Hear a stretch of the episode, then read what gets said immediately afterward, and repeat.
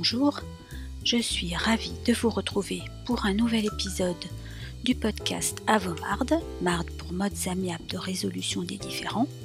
Je suis Sonia Koutchouk, avocat et médiateur, et aujourd'hui je vais vous parler de la procédure de divorce nouvelle formule et de la procédure participative, un mode amiable à part entière. Alors vous êtes prêts?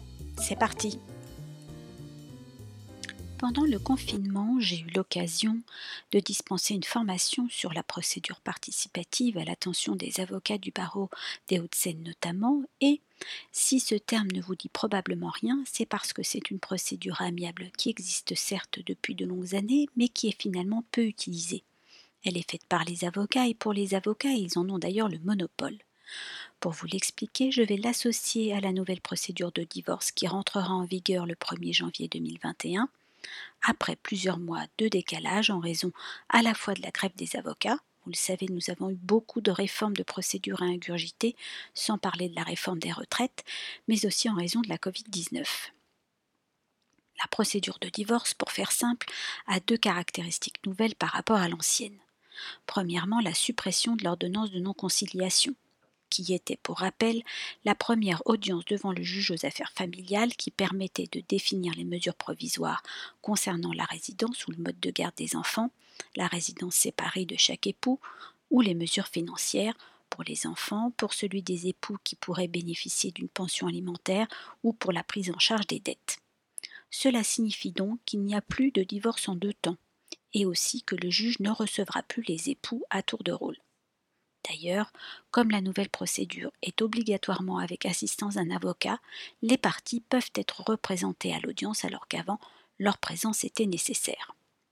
Le deuxième point est la possibilité d'invoquer une séparation de un an pour engager le divorce, ce qui s'appelle l'altération définitive du lien conjugal, et c'est une grande nouveauté. Alors, comment va se dérouler cette nouvelle procédure? Le demandeur va formuler ses demandes par l'intermédiaire d'un document rédigé par son avocat qui s'appelle l'assignation. Ce document va détailler les demandes de celui qui engage la procédure. Il y a bien entendu quelques subtilités. Le demandeur peut, dès cette assignation, demander les mesures provisoires qui étaient avant celles de l'ordonnance de non-conciliation, c'est-à-dire la résidence des enfants, le mode de garde, la pension alimentaire ou la prise en charge des crédits. Et il peut aussi renoncer. Le but du législateur est clair, c'est d'accélérer les procédures de divorce. Autre impératif, toujours en lien avec cette accélération, l'assignation doit impérativement préciser la date de la première audience. Cette première audience sera dite audience d'orientation. Vous me direz quel rapport entre cette procédure qui semble quand même plutôt judiciaire et une procédure amiable. C'est justement lors de cette première audience que le juge interrogera les parties sur leur volonté de résoudre amiablement le divorce.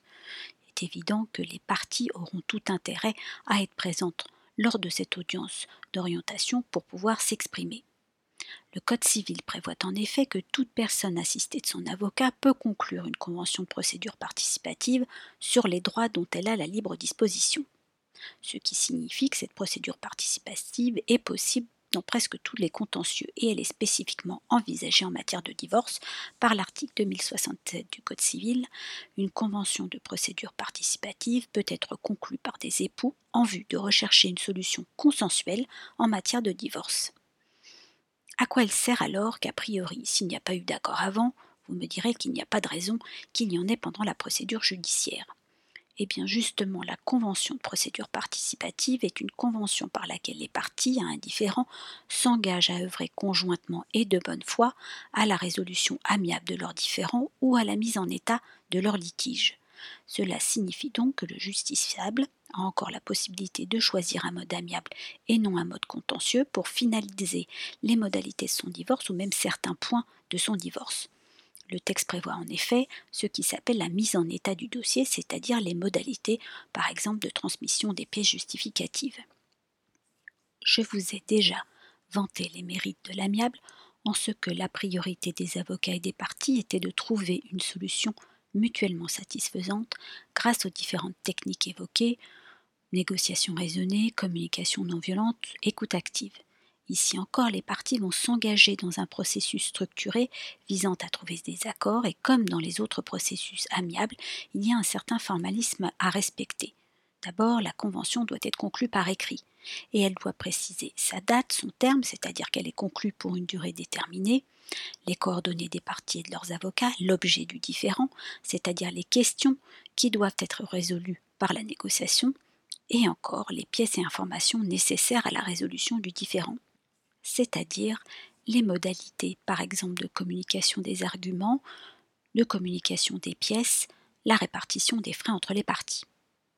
La procédure s'inspire donc d'une procédure judiciaire puisque les parties, par l'intermédiaire de leurs avocats, s'échangeront leurs écritures et se communiqueront leurs pièces dans le respect du principe du contradictoire et selon le calendrier qu'elles auront librement fixé. Il y a également un avantage important. Si la discussion entre les parties est difficile voire bloquée, elles peuvent décider, par un nouvel acte qui s'appelle acte d'avocat, de recourir à une mesure de médiation ou bien de décider de recourir à un technicien ou un expert. Ce dernier est choisi d'un commun accord, sa mission est clairement définie et au besoin modifiée par les parties, et le temps de la mission est également défini par les parties.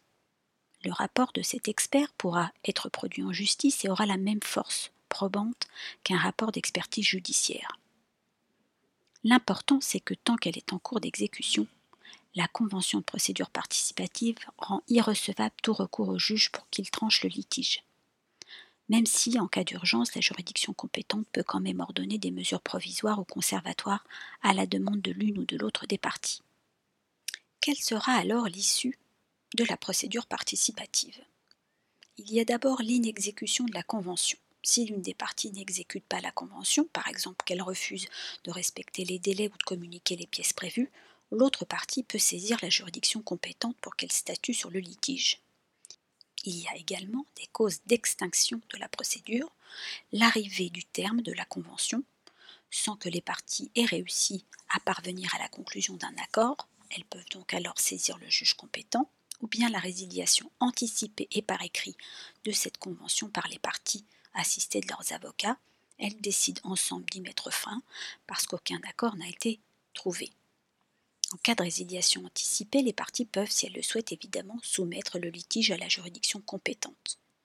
Attention toutefois que les délais de prescription qui avaient cessé de courir recommencent à courir pour une durée qui ne peut être inférieure à six mois. Par contre, si les parties parviennent à un accord réglant tout ou partie de leurs différends, cet accord doit obligatoirement être constaté dans un écrit établi par les parties assistés de leurs avocats et énonçant de manière détaillée les éléments ayant permis la conclusion de cet accord. Elles peuvent soumettre cet accord à l'homologation du juge. La requête est alors présentée par la partie la plus diligente ou par l'ensemble des parties. Le point essentiel est que la convention de procédure participative ainsi que l'accord écrit sont obligatoirement joints à la requête. Par exception, concernant la demande en divorce présentée à la suite d'une convention de procédure participative, les formes sont celles spécifiques applicables au juge du divorce et l'accord est intégré dans la procédure et homologué par le juge aux affaires familiales. La juridiction saisie aux fins de l'homologation statuera principalement son débat, parfois elle peut souhaiter entendre les parties, et elle peut soit homologuer l'accord et lui donner force exécutoire, soit refuser de l'homologuer, notamment s'il est contraire à l'ordre public, mais elle ne peut en aucun cas modifier cet accord. En conclusion, je vous dirais que les intérêts d'une telle procédure sont nombreux. D'abord la prévisibilité. La procédure participative supprime l'aléa du procès puisque les parties conservent la maîtrise des décisions à prendre. Elles reprennent le chemin de la discussion sur des points concrets. Par exemple, faut-il vendre le domicile conjugal et à quel prix? Sommes-nous d'accord sur la résidence des enfants, le mode de garde? Faut-il faire intervenir un médiateur?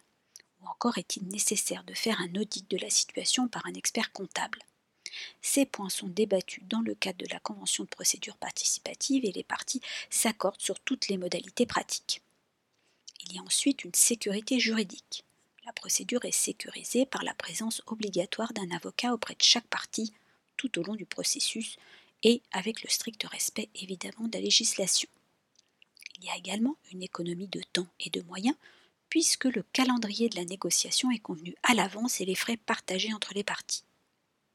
Il y a également la confidentialité, puisque cette procédure est soumise à une confidentialité absolue sur les échanges. Et enfin, la prescription, puisque les délais de prescription des actions sont suspendus pendant le temps des pourparlers. Vous l'avez compris, cette procédure est donc une procédure amiable à part entière et je vous retrouverai dans quelques épisodes pour vous indiquer si elle a été suffisamment utilisée par les avocats dans le cadre des procédures, notamment de divorce. Voilà, ce podcast est désormais terminé.